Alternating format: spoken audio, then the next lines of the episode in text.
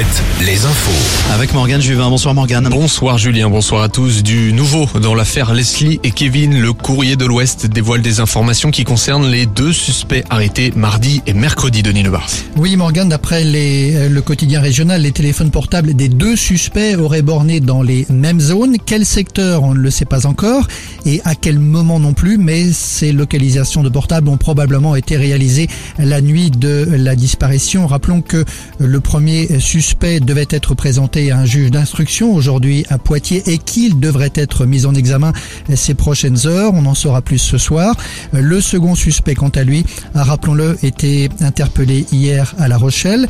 Il est toujours en garde, à vue et il devrait le rester euh, possiblement jusqu'à demain après-midi. Rappelons que cet homme âgé de 22 ans, lui aussi, euh, vit à Puraveau, côté Charente-Maritime, là où les affaires personnelles de la victime avaient été retrouvées dans un conteneur à vêtements.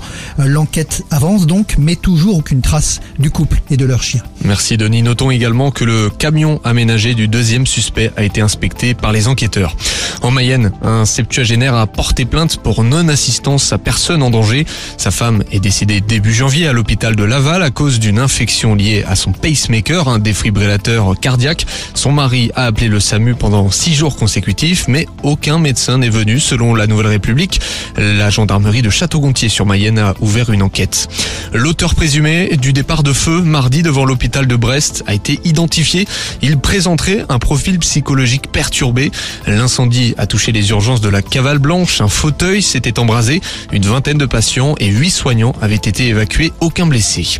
Le président des Ducs d'Angers, le club de hockey sur glace, a démissionné. Ses deux directeurs généraux délégués également.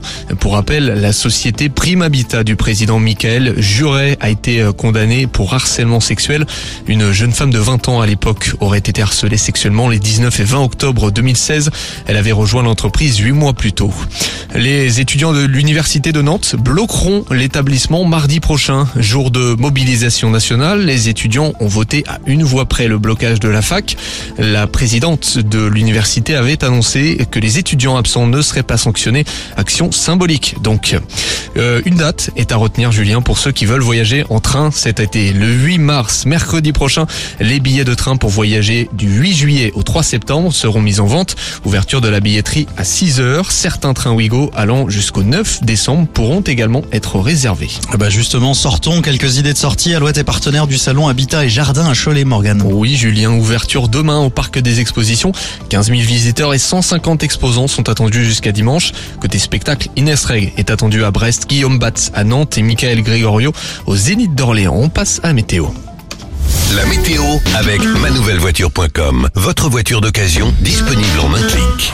Le Grand Ouest partagé entre nuages et éclaircies demain. On retrouvera comme aujourd'hui un ciel couvert par endroits. Dans l'après-midi, nos régions seront séparées en deux, avec en Nouvelle-Aquitaine